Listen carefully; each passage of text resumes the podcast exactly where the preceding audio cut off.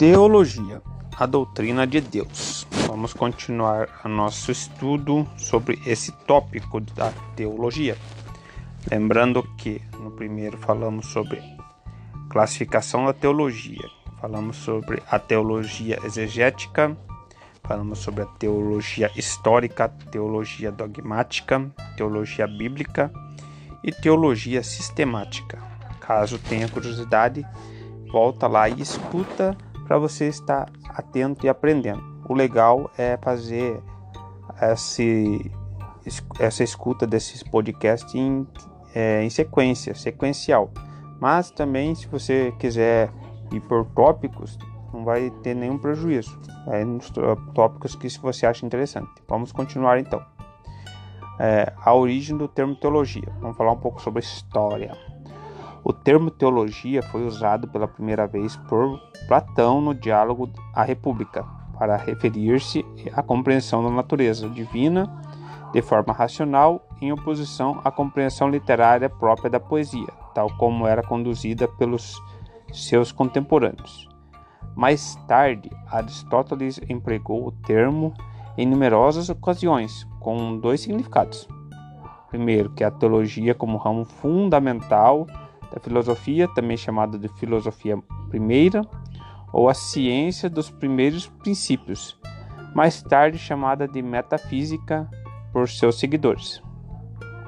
E na segunda, teologia como denominação de pensamento mitológico imediatamente anterior à filosofia. A teologia protestante su, é, suíço Karl Barth definiu a teologia como falar a partir de Deus. Tá aqui o ter, é, teologia, seu termo na, na história, a abrangência histórica do termo teologia. Vamos falar sobre a importância da teologia. A teologia, o estudo de Deus, já foi classificado no passado como a rainha das matérias das universidades. Por pesquisar e estudar sobre o maior de todos os mistérios do universo. Deus e também por ser um dos mais antigos cursos universitários da história. Antigamente era, era médico, advogados e teólogos, que era a faculdade praticamente tinha esses três cursos. Aliás, a primeira universidade da Europa oferecia basicamente três cursos, que eu acabei de falar. E eu errei do médico, que é teologia, filosofia e direito. É, hoje, com a extrema secularização das universidades, o curso de teologia sofre toda a discriminação da comunidade científica por sua associação com a religião e pelo fato de ir contra todos os argumentos e teorias científicas acerca da origem do homem e do universo, como a teoria da evolução, teoria Big Bang é, e também outras teorias.